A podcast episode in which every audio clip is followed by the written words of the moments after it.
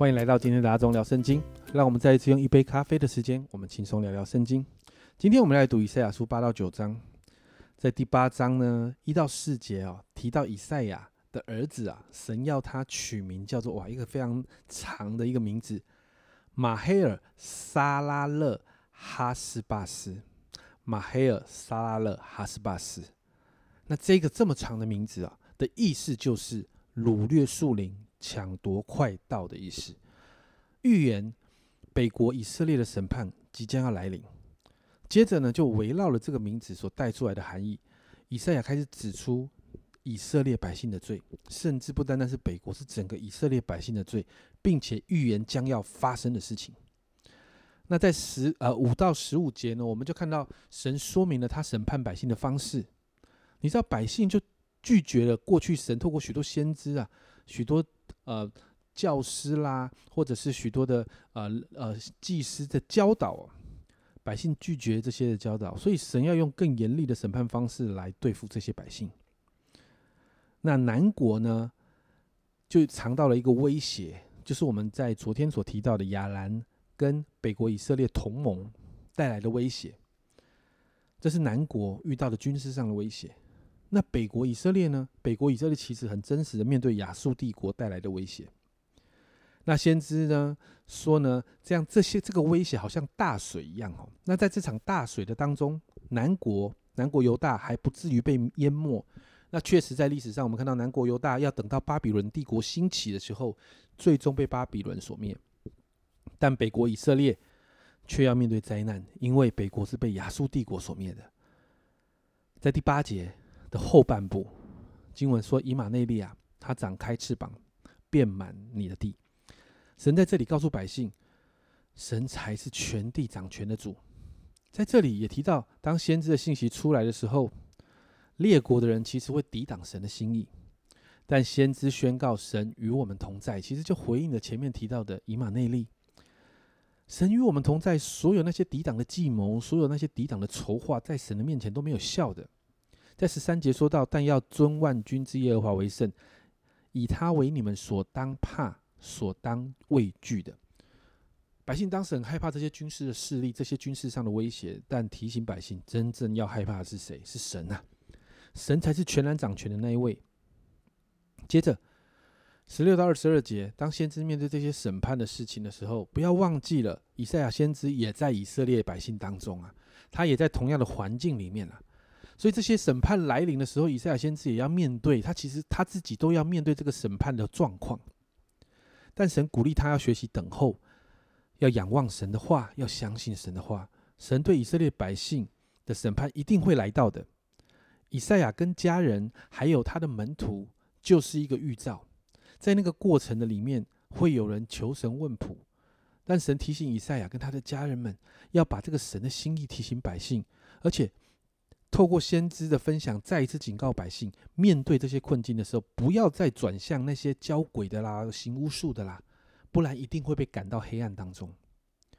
接着，在第九章一到七节，我们就看到先知宣告那些在困境当中持续仰望神的人，会好像在黑暗中看见光明，会重新进到生养众多的祝福。本来在他们身上那个恶代表一个压力，会折断，这里就表示一个释放。甚至在六到七节啊，经文这样说：因有一孩，一婴孩为我们而生，有一子赐予赐给我们，政权必担在他的肩头上。他的名称为奇妙的测试，全能的神，永在的父，和平的君。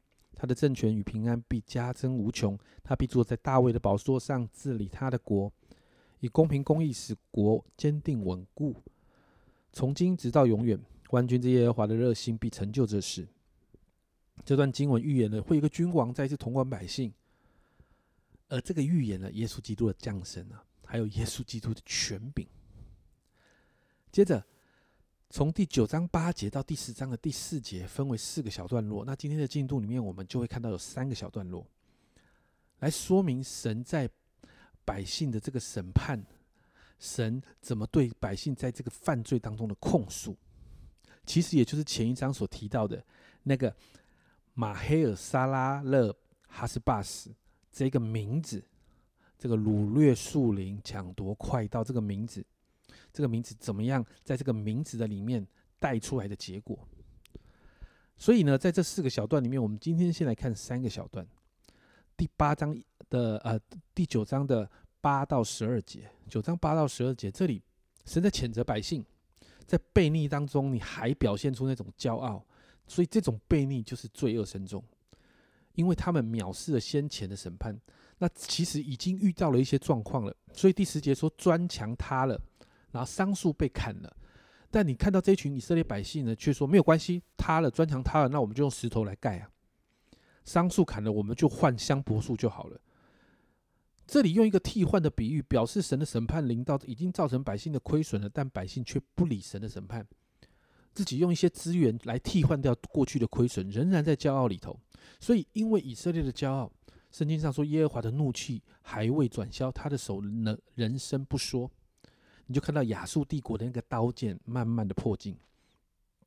接着十三到十七节，先知在责备以色列的内心顽梗刚硬，好像就算有这些审判来到，他们仍然不肯转回归向神，因此会有审判临到所有的人。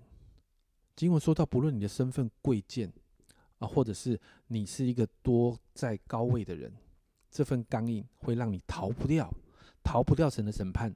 一样，经文提到神的怒气未消，他审判的手人生不说。后面提到要他还是神要说要兴起亚述的军队。接着十八到二十一节，先知提到百姓的罪恶充满全地，好像那个火在蔓延一样。但先知也表达，其实这也是神在面让百姓面对的状况，因为那个犯罪，神就让这个犯罪让他们彼此伤害，造成社会的混乱，这是神审判他们的方式。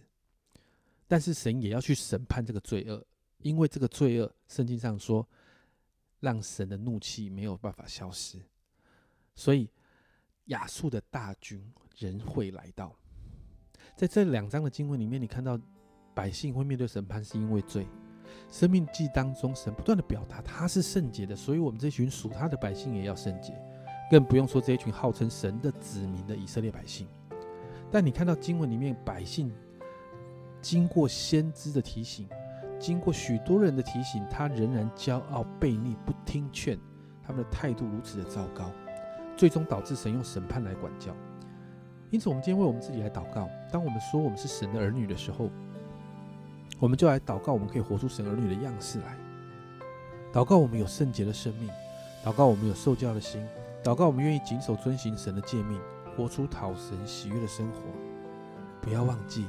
神是圣洁的，我们也要圣洁。我们一起来祷告：主啊，主啊，我们真是说，主啊，帮助我们在圣洁当中学习。亲爱的主，我真真的说，主啊，主啊，常常圣灵提醒我们，主啊，主啊，让我们为罪、为义、为审判。主啊，我们常常自己责备自己。主啊，主啊，让我们的生命愿意受教。主啊，让我们的生命愿意常常被你的话语炼净。主啊，好让我们每一天的生活是按着你的方式过圣洁的生活。主要是你的标准，不是我们的标准；主要是你的法则，不是我们的法则。